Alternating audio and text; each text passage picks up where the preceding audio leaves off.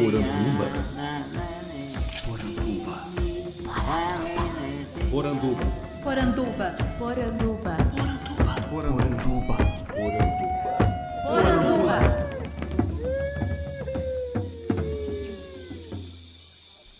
Bem-vindos à nossa Poranduba, o podcast sobre as histórias fantásticas do folclore brasileiro. Eu sou André Oli Costa, colecionador de sacis e serei seu guia. E hoje eu tenho o prazer de estar aqui em São Paulo conversando com José Luiz Oi, cartunista e um dos sócios fundadores da Sociedade dos Observadores de Saci. Tudo bom, Oi? Tudo bem, Andrioli. Prazer estar aqui, conversar com você, conversar com os amigos e contar um pouco da minha vida. Maravilha. Ó, então eu queria que a gente começasse sabendo um pouco de você, onde é que você nasceu, quando você Opa, nasceu. eu sou um caipira do Mato Grosso. Ah, é, meu Campo- conterrâneo, né? Campo Grande, é, então. Embora toda a minha vida tenha sido aqui em São Paulo, né? Mas a minha estrelinha tá lá, né? Que ano que você nasceu hoje? É, 1 de dezembro de 53. É, tá fazendo aniversário, né? É, Recentemente. É, 65. Eu já, já, já estou na terceira idade. Quanto, quanto tempo você viveu lá em Campo Grande? Então, é, na verdade, assim, o, o meu pai, ele fez o, ele fez o caminho do boi. Uhum. O que, que é o caminho do boi naquela época, né? São as cidades importantes pro, pro abastecimento, né? Então, comercialização do boi. Campo Grande era uma, uma cidade importante, né? Então, assim, cada filho nasceu numa cidade do boi. Eu nasci em Campo Grande, meu irmão nasceu em Araçatuba, que também era uma cidade importante, né? E eu tenho uma irmã nascida em Valparaíso, que já não é cidade do boi, mas é cidade natal da família. E por fim, vem nascer um irmão meu, o Renato, aqui em São Paulo. Hum. Porque assim, tinha muito de, de, de trazer as coisas para para Água Branca, né? E aí a família acabou vindo morar aqui em São Paulo, até que essa história do boi acabou, né? Assim, Uhum. a família não mais comercializava boi, né? Boi, Mas- carne, né? Mas fazendeiros? Não, comercial, comercializava, né? Comercial. Comprava e vendia boi. Aham. E esse é o seu sobrenome? Oi, é japonês. É japonês? Eu tenho Nogueira Oi, porque a família, uma parte é ori- oriental, outra ocidental. É, Campo Grande tem uma colônia japonesa muito forte, né? Sim. Não, mas não foi por causa disso, né? Eles saíram de São Paulo, Saíram de de lá. saíram de então. São Paulo e foram para Araçatuba e foram para Campo Grande. Depois voltaram também comercializando, né? Uhum. Então não tem nada a ver com. com... Na região que, que é do meu pai, te- tem bastante, que é Valparaíso, Birigui, tá cheio de japonês por lá ainda. Uhum. E, e que que... A Corônia. Dessa época, assim, da sua infância, que que, que foi uma, as lembranças que mais te marcaram? Ah, então, bom, faz tempo, né? Eu tenho, eu tenho é, muito, pa- é, muito passado e pouco futuro, né? Então, assim, como o passado é muito grande, de- de lembrar lá atrás também. Então, eu não sei, eu acho assim, que eu, o que eu acho que eu tenho muito na minha, na minha memória é ter sido moleque de rua. Uhum. De sempre estar na rua, sabe assim, de, de, de brincar e de ter essas coisas de subir em pé de árvore, de frutas, né? De jogar bola, de jogar ah, bolinha de gude, peão. Aquela coisa que antigamente tinha a época. Não sei, hoje em dia não tem mais, né? É, que era a época menos, da né? bolinha de gude, a época do peão. ép- A gente não sabia como, mas virava... Eu tinha sacos de bolinha de gude, mas eu não jogava com os outros na rua, assim. É mesmo? É tipo um negócio que eu brincava sozinho dentro do quarto, sabe? Não, então isso que era uma coisa assim fantástica, porque assim, a molecada de repente assim, de uma hora para outra todo mundo jogando bolinha de gude. Ninguém falava, ó, semana que vem vamos jogar. Não, não é isso. Aí parava a bolinha de gude e era peão. Uhum. Depois, sei lá, um tipo, papagaio, né? O, qua- não sei, Pipa, né? pipa, tem cada um lugar tem um nome. Era só pipa e, e já não, não era mais peão nem bolinha de gude, mas ninguém falava.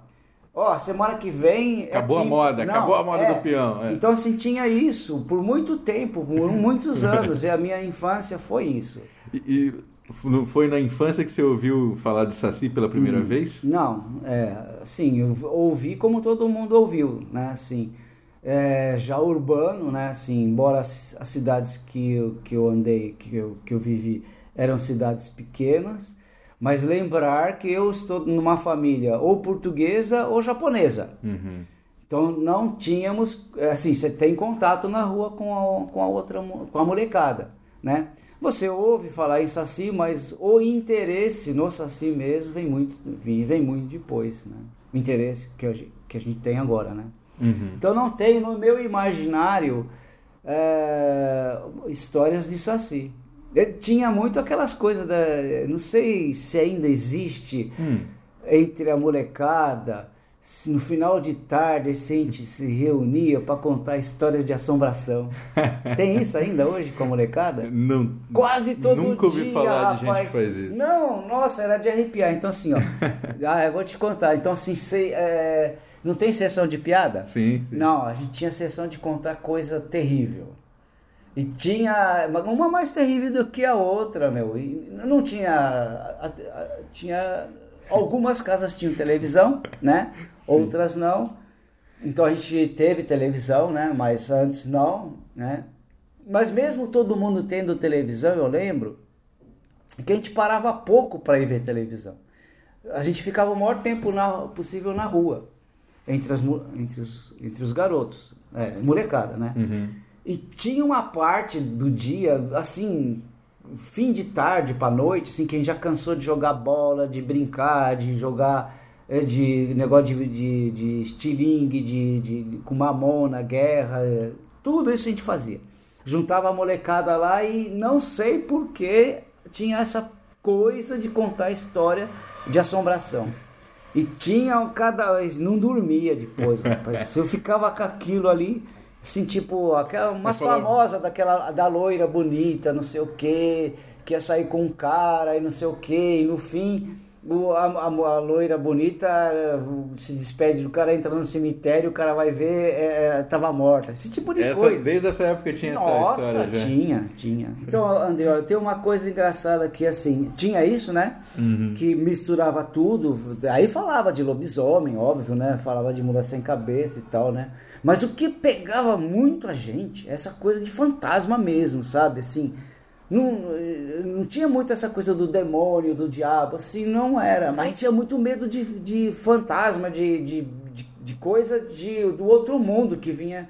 Isso é assustador. A- a- a- falar, falar É, isso. falando em, em terror, a casa do Oi tá aqui cercada de morcegos. É, eles- mas eles são, são bem-vindos, é. Morceguinho. O terror é estimação. visita, visita que, que se assusta.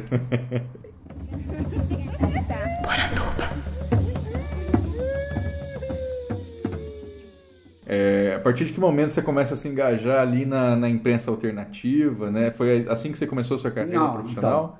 Então, é, o que, que acontece? Eu sei que eu, que eu gostava de desenhar, né? Então, Uhum. ficava o dia inteiro em casa desenhando. Era uma coisa assim, obsessiva. Ficava desenhando, desenhando, desenhando, né? Eu ficava sentado lá na mesa desenhando tempo todo. E aí, o, o, o- como a minha família não era uma família de intelectuais, assim, ah, fazer isso, isso, aquilo, né? Não, eram de trabalhadores, né? O, ficava muito difícil imaginar aonde eu podia me encaixar. O que, que eu vou fazer na minha vida, né? Assim, é, naquela época, eu eh, lia muito. Para mim é consenso da- dos, dos cartunistas, das pessoas da minha faixa de idade, que o mais importante num cartoon não é o desenho, é o texto.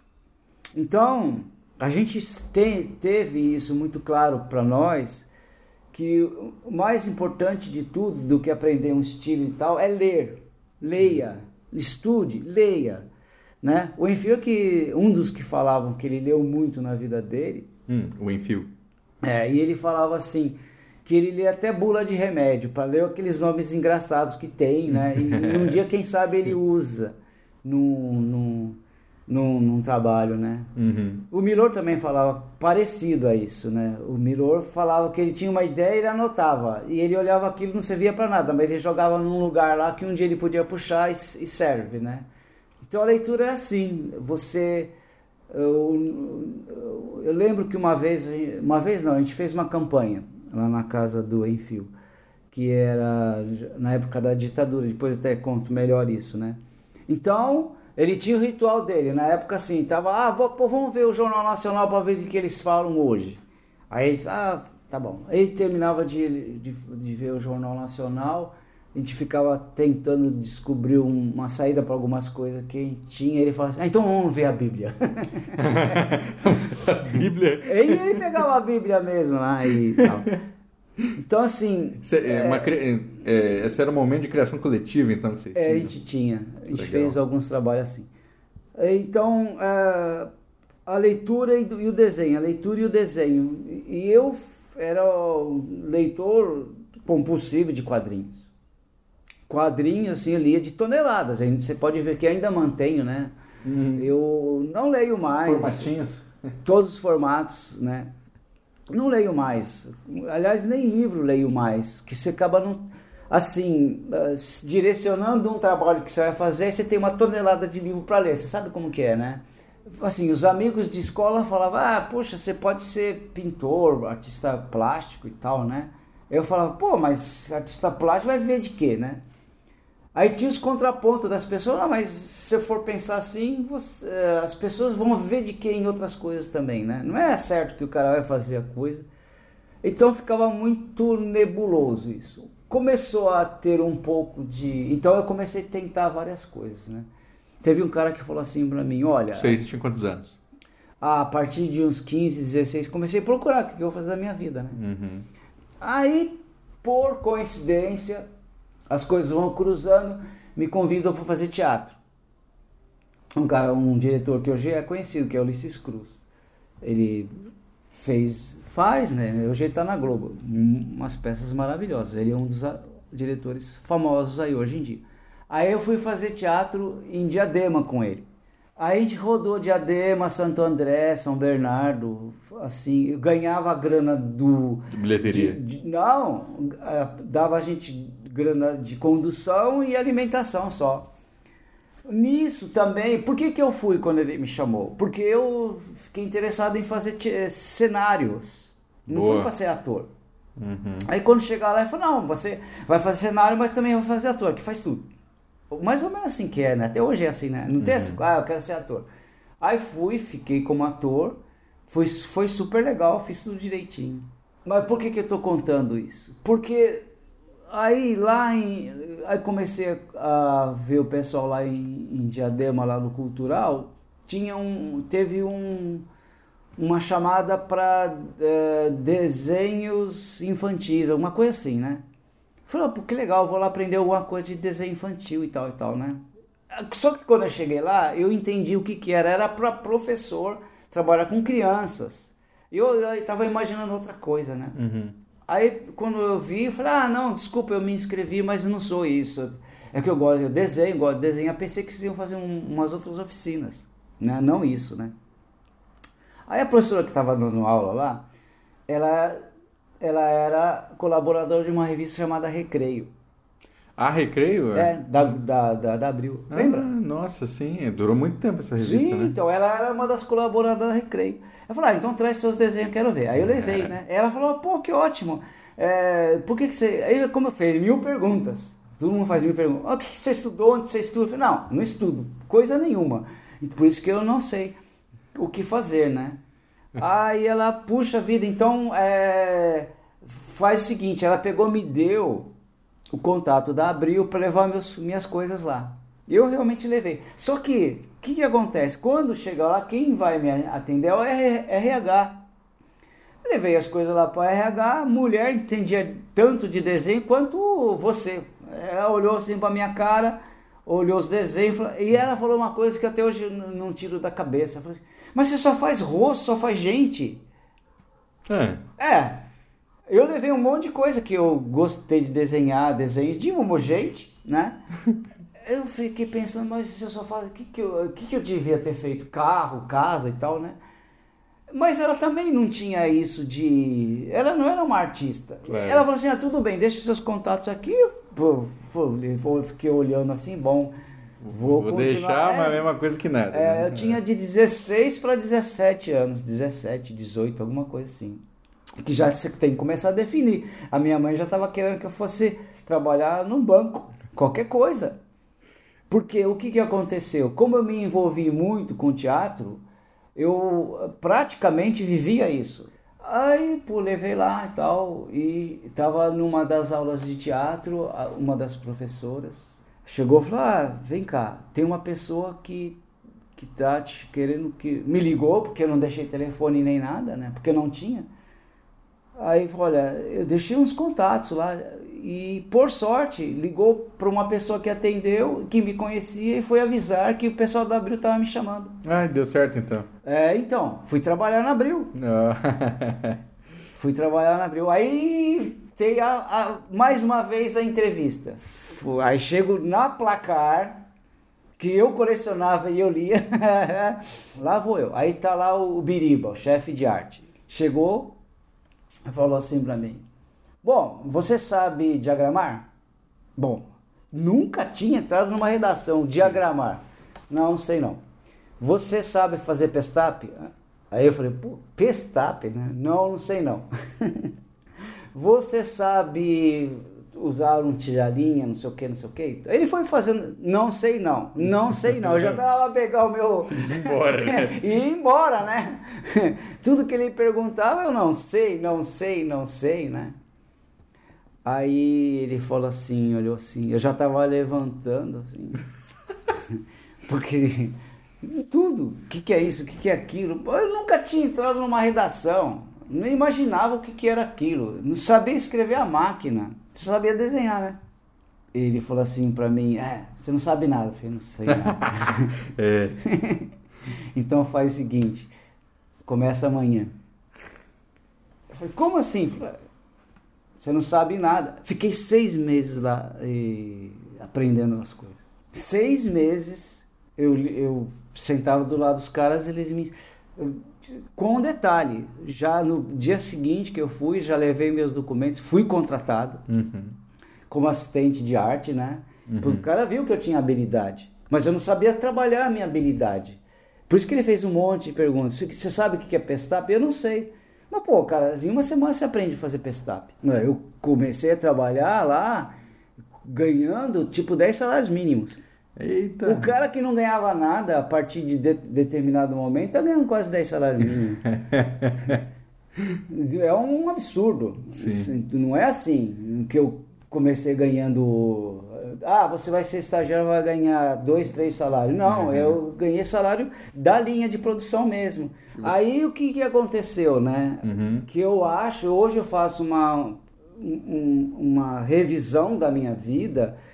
Eu não, eu abandonei, não fui fazer faculdade, porque eu pensei em fazer faculdade. Uhum. Inclusive tinha uma coisa maluca. Se eu fosse fazer faculdade, Abril ia me pagar, por isso ia escolher qual que eu quisesse. É só passar que eu ia ganhar uma bolsa imediatamente. Isso vieram me avisar. Saudosa Abril, hein? Que Saudosa Abril. Não tem mais disso, né? Não, não, Abril há seis pro- meses eu fiquei... pras cucuias, eu Abril. aprendi tudo lá. Por que, que eu tô falando que eu faço uma revisão hoje? Que eu devia ter feito faculdade?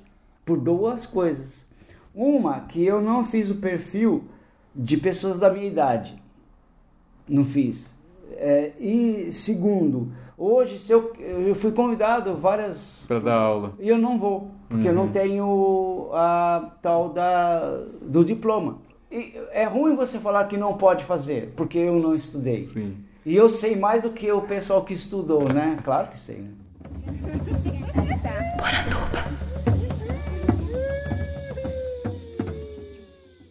Deixa eu te perguntar, e, e o cartoon, exatamente? Ah. O cartoon tem uma linguagem muito específica, que nem você falou, né? Tem. É, é a ilustre, sim, mas é muito a mensagem, normalmente uma mensagem crítica. Sim, então, com o, o desenho de humor é um desenho simples, de- ele é um desenho resolvido, ele, você tem ele, ele é resolvido para o texto que você não resolveu ainda. O texto é a solução do seu desenho, entendeu? Por isso a importância do, do texto, porque o desenho você tem. É, até hoje eu vejo que você, tá, é, você é rápido, né? Acontece o negócio, no outro dia tem um, Então, mas um cartoon no Facebook lá quando já. a gente trabalhou com o Enfio, tinha uma É. roda assim, né? Que a gente fez um, um dos trabalhos chama Fala Povo. Então tinha na roda o Enfio, o, E- o Laerte, o, o Glauco, o, o Angeli, o Paulo Caruso, é, sei lá, todo mundo lá sentado ia fazer uma ideia, né? Pô, enquanto a gente tinha uma ideia que demora para vir, o Enfio tinha umas 10. Tchum, tchum, tchum, Assim, ele até parava de fazer enquanto a gente. E ele deixava lá os bobos lá fazendo, os bobos, esses caras que eu te, te falei ali. Então era um massacre, né? A gente falava, a gente até sai de perto, porque assim, ele era um vulcão de ideias, assim, né? Então, assim, por que, que a gente é rápido? Tem que ser rápido. O cartoon é muito rápido. Ele vem na cabeça, ele vem, não vem um, vem um monte. Uhum. Se você viu um trabalho meu ou de um outro cartunista, pode ter certeza que ele teve três, quatro ideias. Ele pegou uma delas que ele achou mais legal de fazer para aquele momento. Então, assim, quando eu fui trabalhar no placar, eu não fui para ser cartunista. Eu não Sim. tinha essa pretensão, né? Porque eu ainda era muito novo e tal. O que aconteceu que aconteceu mais tarde é que me deixavam, me davam uns desenhos para fazer. E eu comecei a fazer uns desenhos lá, fora o que eu tinha que fazer mesmo, né? Porque eu fui contratado não para desenhar. Então aí no no o que que acontece? Que já começa a ser a outra parte da minha vida. Que a gente está vivendo 74. Então, é, quando eu entrei no placar, era abril daquela época, era muito diferente da abril de hoje. Uhum. Era o oposto disso. As pessoas que estavam lá eram pessoas que, de alguma maneira, estavam tinham muita consciência política. Então, muita gente trabalhava, não só trabalhava lá, mas fazia os jornais alternativos da época, ou que estavam tentando reconquistar os sindicatos. Então, colaborava com, com os sindicatos e tal.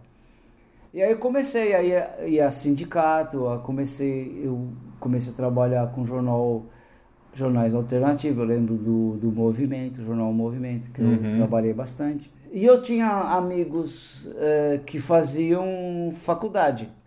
E a gente começou, eu comecei a- a- a fazer a periferia do, do, do, do movimento estudantil. O que, que, que é a periferia? Eu não era estudante universitário, mas eu tinha amizade com eles, né? É a mesma idade. Então o que, que eu comecei a fazer? A colaborar nos jornais que eles faziam.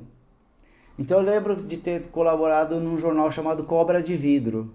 Cobra de vidro? É. Por que cobra de vidro? Porque a, a cobra de vidro, quando ela se quer. É uma cobra mesmo. É. E, a, e, a, e também lá e vem, lá vem o fabulário, né? Então disse que, que ela, quando se quebra, a cobra de vidro se transforma em várias. Então a- o, o, A ideia de se espalhar, assim, ó. se espalhar, cobra de E aí existe, cobra de vidro existe.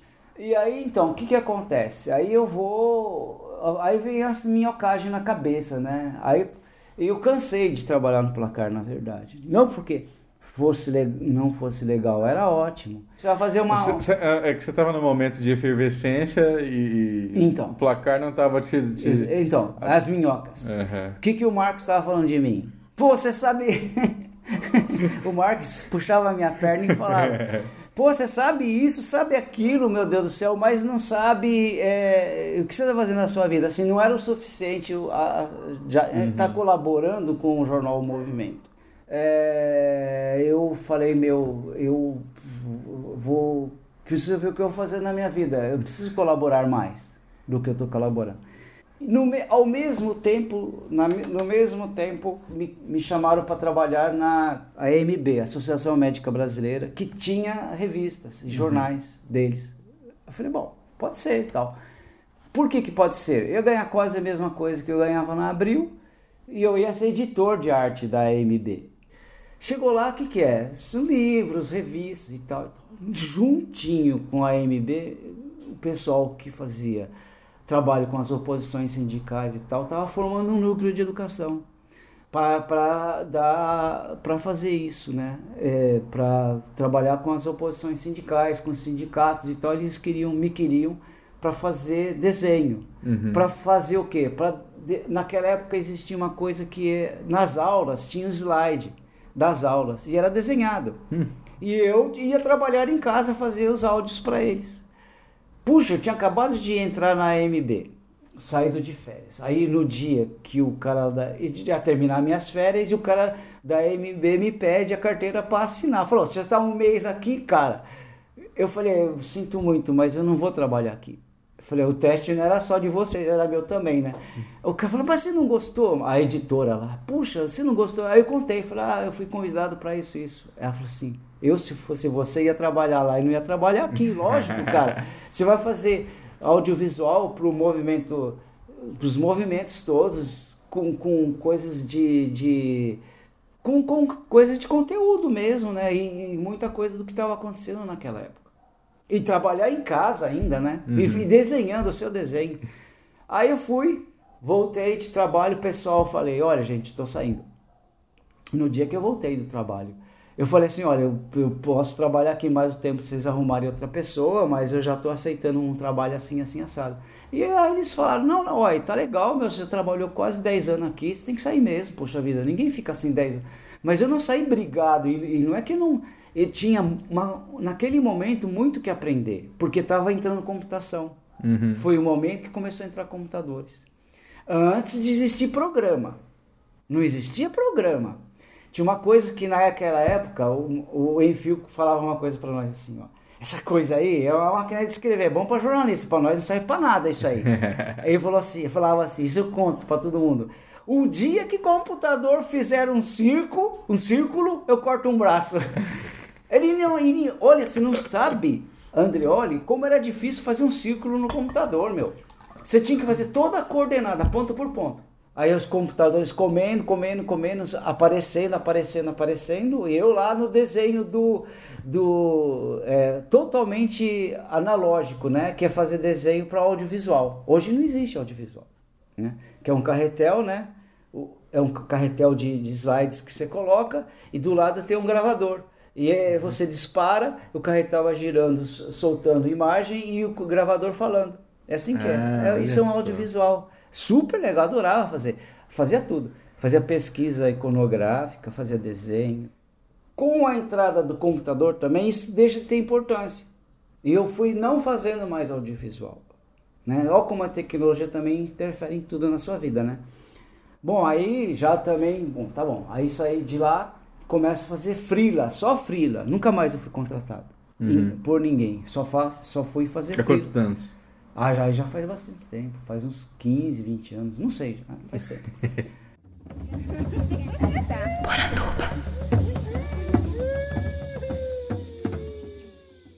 já não tem mais, já é democracia, já começa, já começa a ter eleição, né? Aí já começa a ter períodos democráticos. Não tem mais os, a imprensa alternativa, né? Porque não tem mais necessidade já não tem um monte de coisa. Então, o que, que rola na cabeça de muita gente como eu, por exemplo? Sim, você não fez um monte de você fez um monte de coisa, mas deixou de, de algumas coisas de fazer. Então, o lance da mitologia, né? Que a gente trabalhou, a gente vai completar 20 anos de trabalho, eu e o Mozart, né? Você conheceu o Mozart já, né? Já comecei, não, conheci o Mozart dos movimentos, né? Mas a gente vem fazer jornal juntos já dentro de da, fora da, da ditadura. Uhum. Juntos na ditadura mesmo, braba a gente não fez, Sim. né? Juntos, eu e o Moza. Mas lógico, conheci o Moza no sindicato e tal. O que, que vai acontecer?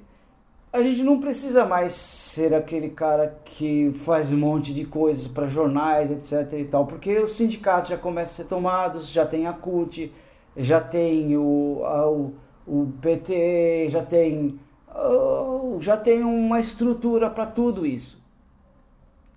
Então, o que, que a gente viu? A gente viu que uh, existia um vazio aí nisso. Um vazio que é a própria cultura. A gente não trabalhou cultura brasileira. A gente trabalhou o movimento social em várias várias instâncias, né? Desde, uhum. eu, desde o estudantil, aí foi para o movimento operário, sindical, construção de, de partidos políticos, redemocratização, eleições diretas, tudo isso já tinha passado. Então a gente começa a conversar e, e se esbarrar e começa a ter a temática na, ah, de cultura brasileira. Você poder fazer isso sem se sentir mal. Se você se sentia mal trabalhando no placar, Sim. se eu fizesse o que a gente fez, que era o lance desse, desses últimos 20 anos com a Sosaci, também eu ia me sentir mal. Igualmente. Igualmente. Mas aí eu pergunto o seguinte: é, hoje que a gente. Eu sei que a gente está pulando muita coisa, mas hoje a gente está vivendo um momento. Não, a gente vai voltar porque eu te explico direitinho É, isso. Que a gente está vivendo um momento é, em que estamos tendo que brigar de novo por direitos trabalhistas, os direitos mais básicos estão sendo é, ameaçados de serem revogados, a efervescência política tá, tá aí de novo, né? Então, eu vou te dar essa resposta Hum. e depois você vai completar essa pergunta, porque o que, que acontece na nossa cabeça naquela época? A gente tá de folga. Estamos de folga. Uhum. Não precisamos fazer mais nada. Então a gente tem um tempo para fazer as coisas que você nunca fez. Então fazer coisas gostosas. E fazer livros da mitologia, fazer o anuário do Saci, criar a sua Saci, são coisas muito prazerosas. Que você acha que, por exemplo, assim, as pessoas estão. Os sindicatos estão cuidando dessas coisas. É, é, os partidos estão cuidando dessas coisas. A gente passou a vida inteira cuidando dessas coisas, então vamos cuidar das coisas que a gente sempre quis fazer e não fez. Sim. Então a gente vai fazer. Então, como, por exemplo, eu fiz teatro, que eu fiz proof de fantasminha, Sim. que é gostoso. Mas agora a gente vai fazer coisas nossas. O Oi vai desenhar Saci, o Moza vai escrever isso. Então, por a gente ter, por a gente ter um achar que tinha um tempo para isso, a gente come, por exemplo, vai fazer um livro, que nem a gente fez o livro do Piabiru, demora cinco anos de pesquisa, meu amigo, sem contribuição de, nem, de ninguém. É trabalhar e ter um tempo livre para pesquisar. Então você tem que pagar suas contas, mas tem que ter tempo livre para pesquisar e fazer o livro do Piabiru. Então a gente fez 20 anos isso. Fez a Sosaci, criou a Sosaci, coisa que ninguém acreditava que pudesse dar certo, e deu certo. Uhum. Tanto é que deu certo tá você aí, meu. É. Sim. Então, se, a- se, se, o, se a humilhação existe para você, para nós foi mais humilhante ainda, né? A, a- descrença total em cima de um projeto como a Sosaci, mas a Sosaci foi muito bem acolhida por todos. Pela imprensa, Pro, pro pessoal entender o que, que é, você pode explicar o que, Ah, que é a sua Saci? Então, a gente tem tempo para criar uma entidade que não existia igual no Brasil, né? Que é a Sociedade dos Observadores de Saci. Não existia igual, embora nesta época tenha existido a ANCS. A ANCS existiu antes da É a gente. Associação Nacional dos Criadores de Saci, essa em Botucatu, né? E a, e a sua Saci em São Luís do Paraitinga, do tendo sua sede. Exatamente, embora todo mundo quase seja aqui de São Paulo, né? então, ah, o que que acontece? Por que eu falo para você que não tinha igual? Porque a gente se propôs a estudar e elaborar material. É nesse sentido, tá? E a gente estudou e elaborou material pra caramba. Não sei, mais de 20 livros. E muita muita conversa, né? Com, com, com o documentário que a gente fez, né? Que é Somos Todos Sacis. É, muitas exposições. Eu mesmo fiz sozinho, só com o meu trabalho, uma exposição lá na, na Monteiro Lobato. Né, Ana? Lembra? Você vai assistir, você foi ver. Só com material meu Isso sobre aqui o ele tá Saci. falando com a filha dele. né? Ah, é. Tá a Ana aqui escutando. E aí o que que acontece? Ah, A sua Saci criada então em 2003, se não me engano. é, vai fazer 20 anos. É, Vai fazer 18 anos. Como assim? O que acontece? 18? Então, vai fazer 18. A Mas décima... aí ela- seria de 2000. Então, a gente, a gente teve. é, A gente vai fazer a 18 festa. Uhum. Então a gente tem festas antes da criação, né? Ah, então a- antes de ter a sua Saci, já já estavam fazendo Já festas. estava. Já... Nós vamos fazer a 18 festa. 100 anos, depois é criada a Sosaci, entendeu? Uhum. Então, mas o que eu estou falando é de um movimento. Certo, a gente certo. existia já como movimento antes. A gente vai fazer 20 anos de movimento. Não, não quer dizer que a sociedade vai fazer 20 anos, mas essa ideia de conversar e de fazer alguma coisa tem tempos anteriores à criação. Claro. Então, e a gente, quando começa a fazer isso, já começa a fazer isso com a ideia de criar material. Tanto é que me chamam. Não chamaram o Oi porque o Oi me chama, o Moza. me chama para conversa. Oi, pai. E aí a gente tem os mesmos pontos comuns, né? Que é ser contra o Halloween, por exemplo, ou ser contra a invasão cultural, trazer uma nova cultura, quer dizer, trazer uma nova cultura, de trazer resgatar, o, né? Não é bem resgatar, é assim, André, olha, por que, que eu estou nessa história até hoje? E que vem a existência de, dos vocês, né? Os vocês todos que vieram a existir. Porque assim, e quando a gente vem com a, com a ideia da Sossaci, é de trazer uma temática e essa temática trazer, uh, abrir caminho para que as pessoas, em vez de eu querer fazer o Homem-Aranha brasileiro, usar elementos brasileiros para fazer Entendi. a sua história em quadrinho. Se eu puder usar esse gancho, eu fui essa semana passada para a Comic Con Experience, grande evento de cultura pop aqui do, de São Paulo, do Brasil, né? E infelizmente a gente ainda encontra muito isso. Uhum. É, o cara vai fazer um super-herói brasileiro e ele é o Capitão América de verde e amarelo. Uhum. É, ele é o, o, Homem de Ferro com roupa de arara. Né? Uhum. Vocês, quem está acompanhando aí deve saber muito bem o que eu estou falando. E que pena isso, né? Sim. Porque a gente tem uma riqueza, não é por usar o super-herói que ele precisa ser essa, essa cópia, né? Acho que muito isso é essa invasão, essa, essa resistência à invasão cultural que você estava dizendo. Sim. Então, você vem com isso, com essa cabeça. E, e, e como que você pode, com o seu trabalho, a começar a abrir caminho para outros? Quando a gente cria a Sosaci, a gente fala assim, bom, existe um imaginário brasileiro forte, fortíssimo, e daí a gente pode ter elementos para a ficção. Então por que que eu e o Mozart, o último livro que a gente fez foi de ficção e não mais de estudo e de, uhum. e de, e de concepção. Foi o, de... o, o, Mistério do Obelisco? Não, esse eu ah, o, foi é, o Caminho do Peabiru? É, é o Peabiru. Ele é ficção. Uhum. Por que, que a gente não quis fazer o, o, o, o Peabiru contando a história do Peabiru, mas sim fazer ficção? Porque já chegou o momento da gente fazer ficção. Porque não tem mais o que descrever de saci, de curupira, de iara, não tem Sim. mais o que pesquisar, cara. Tudo que você for pesquisar, eu já pesquisei. Porque não vai ter mais elementos para uhum. você pesquisar. Não foi escrito mais nada. Quem vai escrever somos a gente agora. Vocês podem se encontrar uma fonte que a gente não viu e escrever em cima dessa fonte. Mas não vai mudar muito. Porque não tem mais o que mudar. Já foi pisado e repisado. Você vai uhum. ver os mesmos caras que nós vimos. Então, assim, mas você vai fazer, é, é o seu caminho. O nosso caminho agora é criar ficção. Por que ficção? Porque a gente, se a gente abrir o caminho para que outros pesquisassem também, o, o que a gente quer é que eles, esse, essas pessoas tenham caminho para poder fazer ficção e que o mercado, Sim. não estou falando mercado, esse o mercado que eu digo, as inteligências aceitem que você faça ficção em cima desses elementos e não do Homem de Ferro que uhum. você falou, e não do, do Pokémon.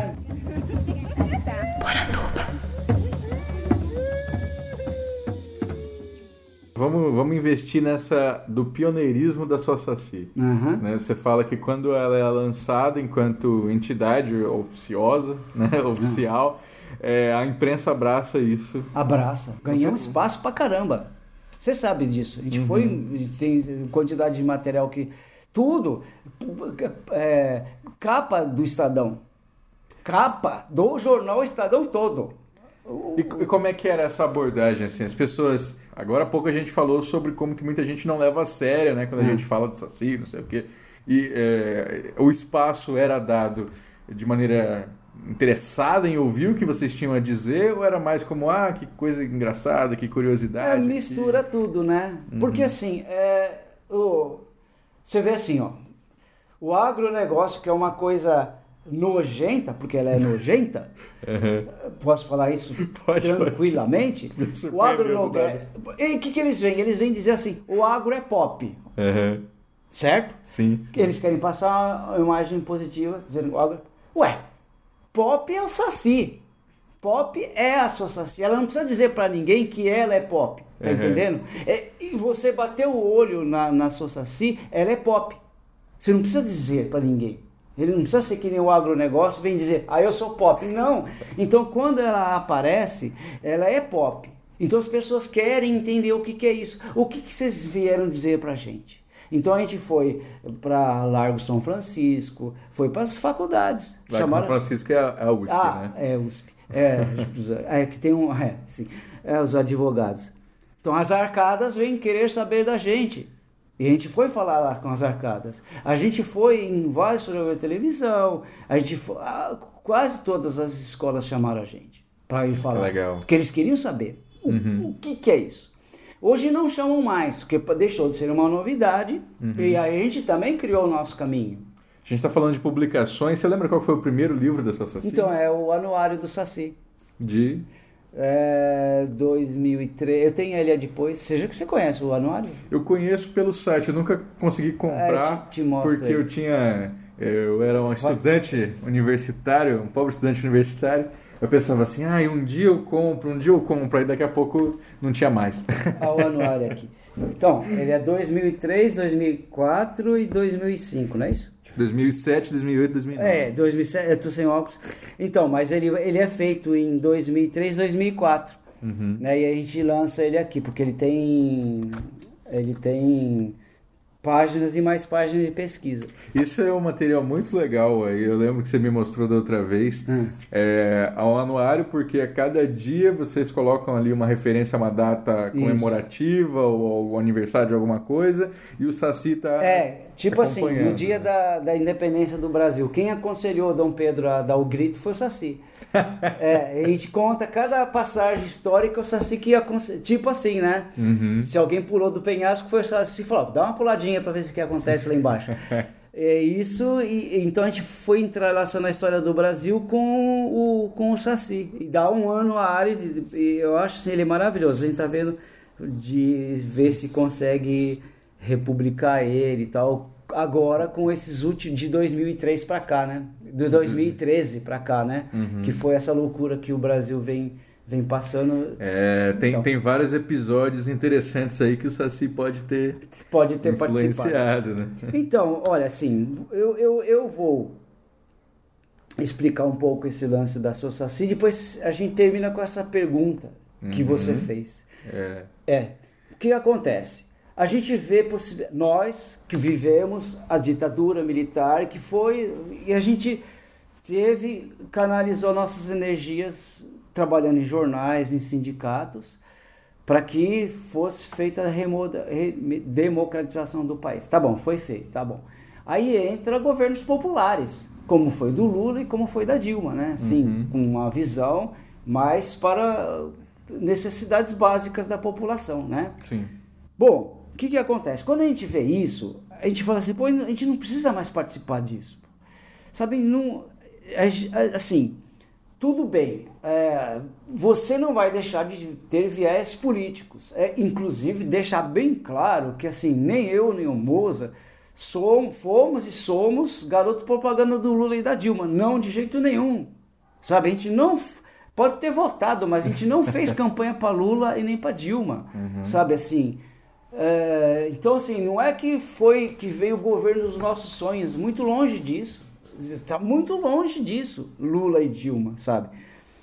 É, mas, assim, como a gente trabalhou tanto isso, é, a gente se deu ao luxo de criar a Saci. Dentro dessa perspectiva, cada um tem uma perspectiva, tá bom? Então a minha era essa. Como artista gráfico, como criador, eu queria que as pessoas, como eu, pudesse produzir material com é, viés é, é, fortemente fincado na cultura popular brasileira. Quem fez isso? Poxa vida, lá atrás o, o Ziraldo fez, né? o Lobato fez, mas em um longo período foi deixado de fazer. Uhum. O próprio o próprio Ziraldo largou o Saci, né? Porque acusavam ele de comunista. Ele que, Exatamente. Você viu que. E ele coloca lá o coelhinho, lá, o Oswaldinho, como comunista, é, né? De vermelho, vermelho e tal. Vermelho né? mesmo. E o, o Ziraldo, inclusive, até hoje é hostilizado. Né? As pessoas vão lá Geraldo, quando ficou doente recentemente, você olhava os comentários do G1, era morre comunista, filha da puta. Sim, mas eh, ele, é- ele tem que ser visto como comunista mesmo, porque para mim comunista é uma coisa muito legal. É, não, o problema é querer que ele morra. Porque assim, meu grande interesse de ter, e que eu acho de ter entrado e fa- fazer todos esses materiais, não para Saci, mas com o viés, com esse viés da, da mitologia brasileira, é poder eu, o OI, trabalhar isso. Uhum. Então eu nunca tive possibilidade, porque nunca me chamaram, e também não iam me chamar. Oi, que tal você fazer curupiras, iaras, É. boitatás? Oi, ninguém faz isso. As, as, as- a indústria, Você tá falando do, do que quem? a indústria, indústria cultural brasileira não vai pensar isso. Tá entendendo? Isso quer dizer que ninguém te, te propõe que você, você que tinha que ser propositivo. assim. Claro. E eu fui. O que, que aconteceu? A gente publicou sim a mitologia, mitologia brasílica, oito volumes. Ela tá publicada. Uhum. Tá aí. Pela editora? É uma, uma, uma editora pequena, é, chama Liz, Liz Editora.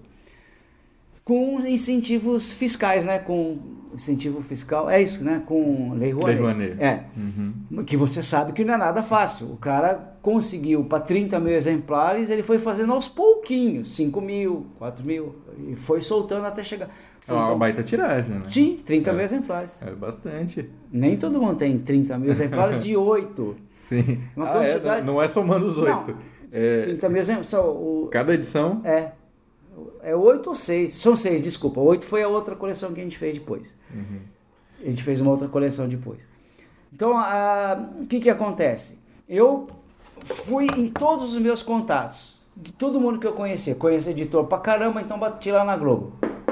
Ó, tem mitologia brasílica, o que você acha e tal. O Mitologia Brasílica, ele é um, não é um livro ficção, ele é um livro... Ele é ficcional porque é uma família que vai contar a história do Saci.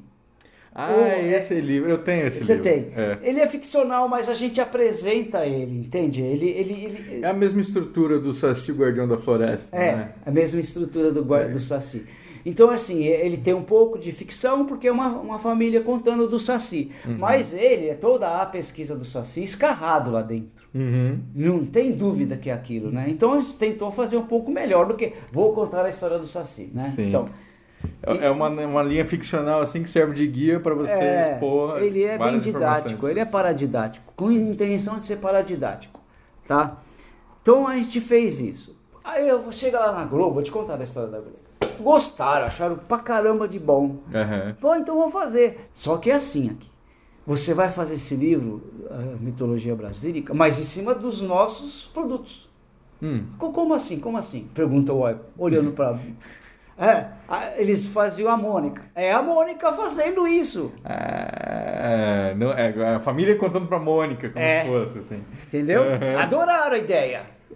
Adoraram. A gente ia fazer todos os personagens, mas é a turma da Mônica fazendo. Aham.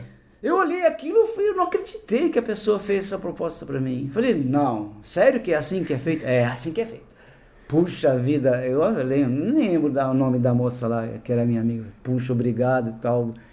Mas eu vou pensar, falar com o Uhum. Goza. Não falei um não bem redondo, porque seria assim, ela tá me propondo fazer, né? E eu só por telefone falou, não, a gente não, não é bem isso que a gente quer. E aí que a gente que a gente fez? A, a- teve uma editora que aceitou fazer só o Saci, né? Que é o Sa- Saci Guardião da Floresta. E aí a gente fez, que é a Salesianos. Uhum. É, a gente fez pra, pra ver o que que acontecia. E depois a gente conseguiu, através dessa editora, ela pleiteou Lei Rouanet e a gente foi fazendo aos poucos.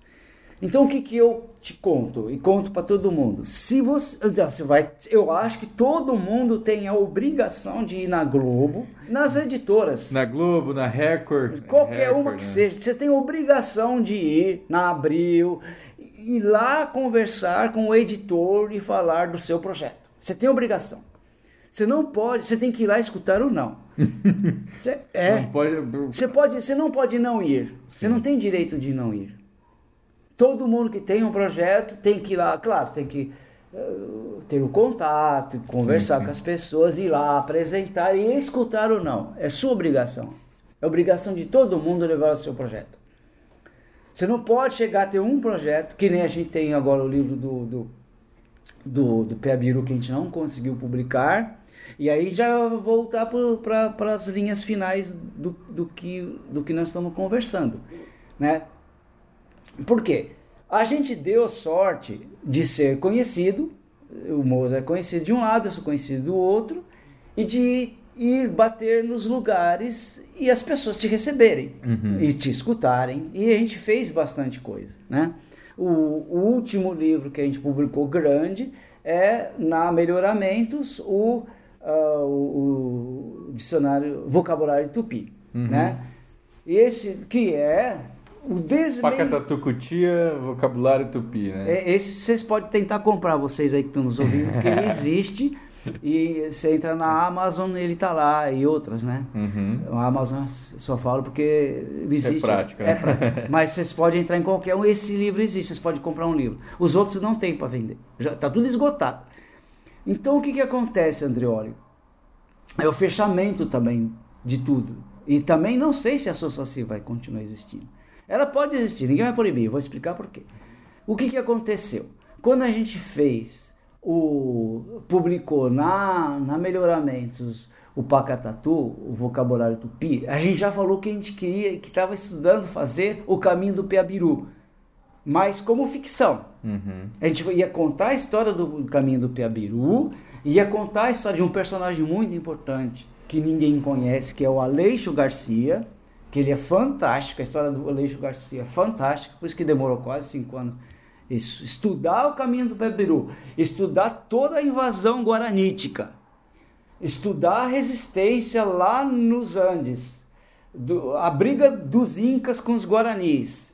Tudo isso tipo, demorou pra caramba, porque nem tudo tá solucionado à sua disposição para você estudar. Claro, você tem que claro. estudar, às vezes, uma página e, e, através dessa página e achar referências para uma coisa maior. Você sabe que é assim que é Sim. feito, né? E aí, e a melhoramentos, achou? Não, a Melhoramentos achou super legal. Por quê? Porque naquela época o Hernani Donato estava fazendo levantamento do caminho do Piabiru no Mato Grosso. Ele ia fazer de helicóptero, encontrar pontos onde poderia ter existido o caminho do Piabiru. Então, o caminho do Piabiru era um assunto que estava dentro da Melhoramentos. Uhum. Se a gente ia fazer uma ficção e ele ia fazer um livro de história, geografia, puxa vida, já pensou? E também tinha naquela época, ia ser feito um, um evento, Espanha, Portugal, não lembro se França, do Aleixo Garcia. Hum. Iria ser comemorado na Europa e aqui no Brasil as pessoas nem sabem que ele existe. Olha a loucura que é esse mundo. Então o mercado editorial é praticamente um, é pautado por datas, igual jornalismo, assim. Não, mas ele é pautado por interesses já aqui no Brasil já deglutido. Uhum. Então, quando ele já existe um mercado para aquilo, eles publicam.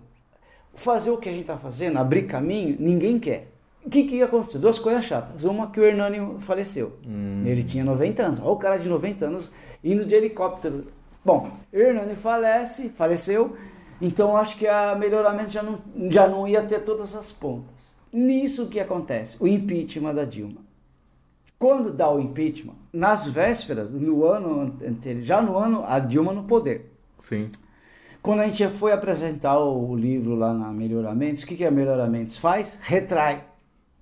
Nós não vamos lançar nada. Só vamos lançar o nosso catálogo, que é imenso, e, e best-seller. Nós não vamos pegar... Arriscar. Arriscar nada. Arriscar nada. Então, perdemos, desculpa, cinco anos de trabalho e aí a gente foi atrás de editoras, né? Levar não. É, e a gente não vai atrás de editoras pequenas. A gente tem outros livros pequenos publicando. Amanhã mesmo você vai no nosso lançamento. Mas a gente acha que esse livro tem importância. Você não vai pegar cinco anos e fazer uma edição de 500 exemplares, cara. Você tem que pegar uma melhoramentos e saber que o seu livro está na Amazon para todo mundo comprar. Então o que, que acontece? Eles não querem lançar nada porque o governo está instável e o governo é um dos grandes compradores de livro do Brasil. Exatamente. E você não vai botar um livro, um investimento como esse, a troco de banana. Você vai gastar dinheiro, muito dinheiro, para botar esse livro, sabendo, não sabendo o que vai acontecer. E as editoras recuaram. Sim. Elas recuaram. Fizeram esse recuo. Isso na época do impeachment, e aí entra o Temer, não, não se mexeram. Não sei se você percebeu. Estão assim. As, as livrarias fechando, né? A Saraiva fechou, Cultura. cultura e tal. Mas vai ab- abrir caminho para as pequenas. Sim. Não é assim também. Falando do impeachment da Dilma, foi naquele ano também que eu lembro que é, eu comecei a fazer o inquérito, a homenagem ao inquérito sobre o Saci, Sim. né? 100 anos. dos 100 anos. E o eu, lembro que o pessoal do IFAM estava interessado, né? falou assim: ah, a gente está conversando com a sua Saci para fazer uma homenagem também, não sei o quê. E teve ali o Cortou. impeachment, cortou o barato, né? Cortou tudo. Não fizemos nada. Agora, o Andreoli, presta atenção. Se naquela época que a gente criou a Associaci com essa expectativa, que era assim, não é? Era um V, né? Aberto, né? Hoje nós estamos com V invertido. Inverteu. A, a base da pirâmide inverteu. Então, assim, a, a gente está com V invertido. Então, a gente está com uma ponta na sua frente. E aí é que eu acho que agora é que vai ser difícil. Você. é, não é que vai ser difícil criar. Agora eu parei total, a minha cabeça parou de funcionar, né? Eu agora só estou pegando os trabalhos para ganhar uma grana e nós vamos tentar publicar, sim, lógico, o Piabiru, mas a cabeça agora é como todo mundo é, vou, assim, volta aquele enigma. A esfinge está te olhando dizendo assim, né? Não, Dec- me decifra-me ou eu vou te devorar. Eles estão para te devorar mesmo. Eles dizem com todas as letras: Nós vamos te devorar. Quem é nós? É traduzido a grosso modo a petista, comunista. Eles falam, né? Os petistas, É. petralha. To- Todo mundo que é vermelho vai ter que sair do país. Essas coisas. Mas na verdade, isso, é. não é isso que eles vão combater. Eles vão combater o o que a gente chama de pensamento crítico. Você não precisa ser petista, você não precisa ser comunista para eles te combaterem. Uhum. É claro que eles vão, te- vão combater o pensamento crítico. Agora, o porquê disso, é, a esfinge, né? É claro que você tem que agora decifrar esse momento, né? Você tem que decifrar esse momento. O que, que vem aí a partir de 1 de janeiro?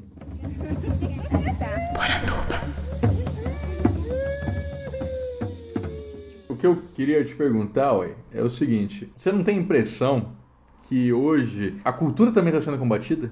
É pensamento crítico. E quando você coloca dessa forma, né, do tipo, é, se a gente a gente tem que trabalhar de uma maneira revolucionária e essa revolução talvez não esteja mais na, nessa, nesse discurso da cultura popular que a gente está trazendo, mas está em uma outra coisa muito mais é, de enfrentamento. É, a gente não está abrindo mão de uma frente que vai sofrer muito, porque a cultura, e especialmente essa cultura popular que a gente fala, ela vai ser solapada. Nosso presidente ele bate continência para o governo, os governos estrangeiros. Essa também é uma frente que tá, vai sofrer. Então, as- ah, então, você tem toda a razão. É, a cultura, como pensamento crítico, ela vai sofrer. Ela já está sofrendo. As pessoas que vão assumir aí é, são, são bárbaros. É, Sim. socialismo ou barbárie, né? Que a gente vive brincando. Eles são os bárbaros. O que que acontece, Andreoli? Então, cada um é cada um nessa história agora. Por que, que cada um é cada um? Porque assim, querendo ou não, ah, nós vivemos por motivação, certo? Querendo ou não. Como não existe é, uma organização, esse foi o grande problema desses anos todos. Não se criou uma organização que, que pudesse resistir ou fazer o enfrentamento. O que existe são poeiras. Essas poeiras ou se une e, e- vai combater isto, ou essa poeira vai ser colocada de lado, tá? Por quê? Porque nós fomos pulverizados nesses anos todos, né? Agora, tem um pensamento crítico nosso em relação a eles. Nós sabemos quem somos nós, não precisa dizer muito não, cara. Em dois, três já sabe o que o pensa. Porque foi lá para baixo, cara. É muito raso. Não tem um. Não, é muito raso o que eles pensam. Então não é muito difícil descobrir quem é contra eles. Porque de qualquer maneira, quando você fala que a, que a cultura vai ser vai ser vai ser solapada, solapada vamos dizer. Uhum. Que cultura é essa? O pensamento mais simples eles vão combater. Quais são os pensamentos simples que eles vão combater? Desculpa falar aí. Que é simples mesmo. As mulheres que querem se organizar com as pautas delas, com pautas simples, que é uh, que você não precisa de, de entender de Marx mais pra, básicas. É, assim, né? exatamente. Você não precisa entender de Marx, marxismo nem nada para entender que elas querem salários iguais ao homem. Sim. Você está entendendo? Uhum. Que eu acho certo, lógico, é isso mesmo. Que elas querem é, todas as condições iguais. Ou o negro ser igual ao branco. Ou é isso que eu estou falando. Coisas simples. Uhum. Culturas simples, que não precisa de elaborações de você para você entender, né? E isso vai ser enfrentado, vai ser, vai ser combatido. Quem assumiu o poder hoje tem uma formulação muito estreita de pensamento. Uhum. Eles não são sofisticados. Por eles não serem sofisticados, eles não querem debater nada. A cultura é argumento. Então quem que eles vão combater? A gente que faz cultura, a, os estudantes que, que estudam, fazem né, vão ser combatidos, os professores vão ser combatidos, por isso que é que, que eu digo que a, a pirâmide está invertida. Nós estamos vendo a ponta, a arma na nossa cara. Mas eu acho que todos nós vamos ser chamados a combatê-los. E eu, aí que tá, que você acabou de falar. Como que eu vou me dedicar à associacia ou a esse tipo de coisa se vou ser chamado a uma outra forma de trabalho? nosso trabalho assim, que você faz, que eu faço, como que ele vai ser importante nesse momento? Porque nós não somos populares. Uhum. Nós trabalhamos com camadas populares, mas nós não fazemos a cultura popular. Sim. A cultura popular não é feita pela gente. Nós participamos, todos contentinhos lá. Mas não somos nós a cultura popular. Nós não, porque o cara que faz cultura popular, ele não sabe o que faz. Ele vive, a, né? A diferença é essa. Ele vive aquilo. Ele vive aquilo, ele é aquilo. Uhum. E nós não somos aquilo. Agora, o cara que faz a cultura popular, ele vai ser esmagado. Ele vai ser defenestrado. Aonde que ele vai ser esmagado? Aí eu encerro a minha fala, encerro, porque você vai entender porque eu encerro. É o seguinte, numa das palestras eu falei da desertificação do Brasil. O Brasil está sendo desertificado. Onde? Nas plantações de soja, nas plantações de cana. É um deserto verde, certo? certo? Você anda por aí e vê isso, né? É desertificação. Ele não é só deserto verde de cana ou de soja ou de milho. Ele é deserto de ideias também. Ele ali não é só é, Árido, uma né? única cultura. Você tirou toda um, um, uma cultura fantástica de Mata Atlântica, de Cerrado e tal, e trouxe uma cultura única. Olha o crime ambiental que é isso. É, um dia, se a humanidade for existir mais tempo, nós vamos ser crucificados pela barbárie que nós estamos fazendo. Aqui no Brasil é uma loucura. Ele também é deserto de ideias. Por que, que ele é deserto de ideias? Porque as comunidades pequenas, as vilas, as pequenas cidades, aonde tem essa congregação, essa formulação de música, de dança, de, de histórias, de contação, deixa de existir. Uhum. E os caras vão para cidades grandes, maiores do que aquelas. E não tem o que fazer lá. Assim como os índios, as populações indígenas estão sendo massacradas. Então, é por isso que eles têm que combater a cultura. Porque eles vão dizimar cada vez mais. Se eles querem mais terra para produzir, se eles querem terra mais terra para extrair minério e tal, as pessoas estão lá. Eles vão querer tirar essas pessoas. É tirar essa cultura desse lugar. Então nós vamos estamos perdendo essa grande riqueza, não só material, como imaterial também. Estamos perdendo a fonte, o nosso alimento principal, cultural, que são as pequenas vilas os pequenos povoados que esses sim nos alimentam com a sua cultura popular, tá? Não quer dizer que os grandes centros não façam cultura popular, fazem, fazem, né? Saci Urbano uhum. faz uma cultura, uma cultura não popular, porque ele é, ele é tradução de um pensamento, mas os bairros fazem, as periferias fazem. Mas o que, que as periferias e os bairros têm mostrado para gente? Não há solidariedade nos bairros hoje, né? nessa turma, né? nesse pessoal. Então, o que me dói mais nesse momento, assim, né? Que eu tava falando para você e eu falo para minha filha, nesses últimos 15, 20 dias, depois da eleição toda, fiquei pensando, uma das coisas que o novo governo quer fazer é entregar a Amazônia. O cara fala isso explicitamente, já falava isso há muito tempo, né? Eles querem entregar a Amazônia por quê? Porque lá tem petróleo, tem minérios, tem mióbio. O Brasil 95% do mióbio do, do, do mundo está no Brasil, né? Eles querem terras para as plantações de soja, para gado e tal e tal. Bom, eles querem entregar a Amazônia. Aí eu, uma, isso dói muito. É o que mais me dói. Mas nós vamos estar na luta e espero que a gente vença esses caras e a gente retome esses direitos e retome um caminho para nós, humanos mas não vai ter retorno porque eles estão e vão destruir lá na Amazônia e no Cerrado. Não tem retorno. Vai desaparecer, não tem volta. Vai ser dizimado culturas ancestrais das populações indígenas, seres que você nem sabe o que é que está lá. Vão desaparecer sem você saber que eles existiram.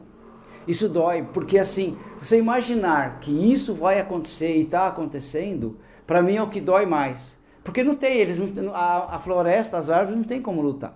Elas vão derrub, ser derrubadas. Sim.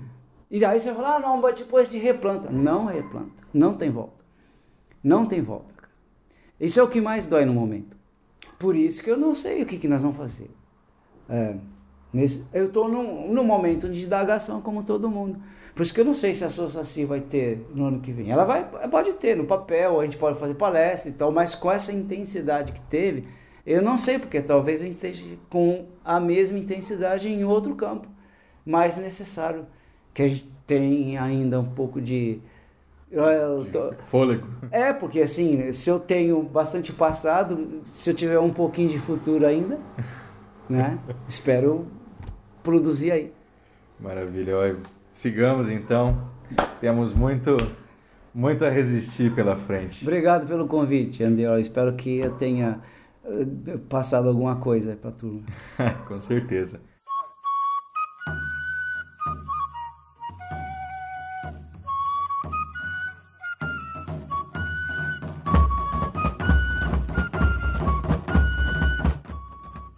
Gostou do programa? Eu espero que sim. Eu sei. Esse final ele fica um pouco aterrador, não é verdade? Mas essa é uma reflexão que todos nós que trabalhamos com o fantástico, de alguma maneira, temos que nos fazer. O contemporâneo, ele nos convida a agir. Como é que a gente vai responder a isso? O Oi, ele optou por um caminho. Então, se você acompanha ele nas redes sociais, vai ver que todo dia tem uma charge criticando o governo. Isso é o que ele, com a sua capacidade artística, seu pensamento crítico, consegue contribuir. Eu escolhi o meu caminho. Quando eu falo de folclore, e isso é sim importante falar da cultura brasileira, mas eu também estou passando uma mensagem antirracista, a favor de povos originários, contra a misoginia e respondendo esses desafios do presente por meio desse atravessamento da tradição. É o suficiente? Eu não sei. Acho que cada um vai saber encontrar a sua resposta. E você? Que caminho que você escolheu? Esse podcast é mantido toda semana graças aos nossos apoiadores no padrim.com.br barra saci e no picpay.me barra colecionador de sacis. Por isso eu mando esse grande abraço para Ana Lúcia Mereger, Carolina Mancini, Daniel Burley, Daniel Freire, Daniel Medina, Daniel Renatini, Débora Dalmolin, Gianni Macagna, Douglas Rainho, Euclides Vega, Felipe Rafael, Fernando Sussman, Geossi Silva, Guilherme Kruger, Gustavo Wendorf, Ian Fraser, Lentes Cor-de-Rosa, Luiz Teles, Maico Wolfert, Marcelo Silveira, Matheus Freire, Maurício Xavier, Maicon Torres, Nilda Alcarinque, Pedro Scheffer, Rafael Joca Cardoso, Ricardo Santos, Roberto Silva, Tiago Chiavegatti e Victor Nogueira. Muito obrigado, pessoal. Vocês ajudam a tirar o folclore da garrafa. Poranduba é editado por mim, Andrioli Costa, o colecionador de sacis. Acesse colecionadordesacis.com.br. Um abraço e até a próxima.